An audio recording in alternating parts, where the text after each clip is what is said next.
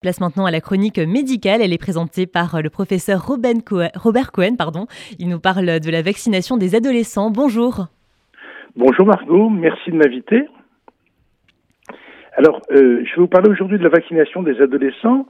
Euh, il, a été bien clair pour tous que les enfants et les adolescents n'ont pas fait partie des priorités de la vaccination. En effet, c'était complètement justifié, ils font des formes moins graves de la maladie, sont plus rarement hospitalisés, et puis en plus, probablement, ils sont moins souvent infectés, ça on le savait, probablement moins contagieux. Donc tout ça justifiait qu'ils ne rentrent pas dans les programmes de vaccination.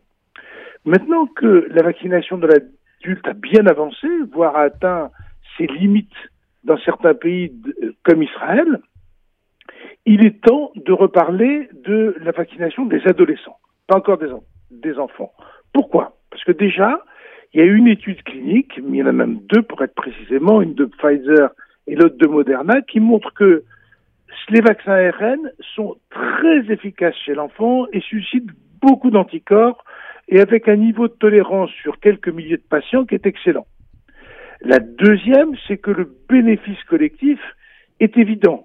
On arrivera mieux à freiner le virus si on a 80% de la population vaccinée au lieu d'en avoir 60.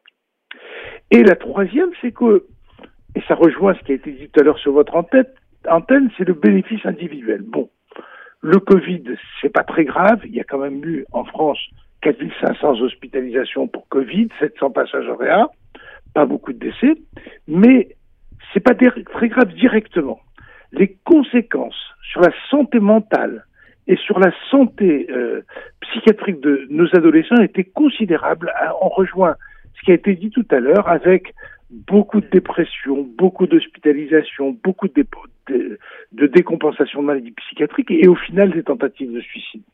Donc tout ça fait que il faut la reconsidérer. Maintenant, pour considérer la vaccination des adolescents, il faut deux choses. La première, ils ne vont pas remplacer les adultes il faut d'abord obtenir des bons taux de couverture chez l'adulte. On y est en Israël, on n'y est pas tout à fait en France, et il y a encore beaucoup de gens qu'on doit vacciner avant de vacciner les ados. La deuxième, c'est qu'il faut être sûr de la sécurité dans cette tranche d'âge. Et là, on a un petit souci parce que en Israël, comme aux États-Unis, il y a des cas de myocardite qui ont été rapportés au décours de la deuxième dose de la vaccination essentiellement chez des garçons, essentiellement après la deuxième dose. Et là, on a besoin de plus apprécier ce risque avant d'évaluer correctement le rapport bénéfice-risque. Donc, oui, il faut vacciner les adolescents. Peut-être pas se précipiter pour les vacciner, sauf parce qu'on est obligé, par exemple, si on veut changer de pays, ben, beaucoup de pays vont demander la vaccination, d'accord, ou parce qu'ils ont une maladie. Pour le reste, il faudra attendre les semaines et mois à venir pour bien préciser l'importance de ce risque qui n'apparaît pas énorme, mais qu'il faut prendre en compte. Merci Robert Cohen pour euh, toutes ces informations sur la vaccination euh, des adolescents. Je le rappelle, elle débute le 15 juin. Très bonne journée à vous. Merci, au revoir. Au revoir.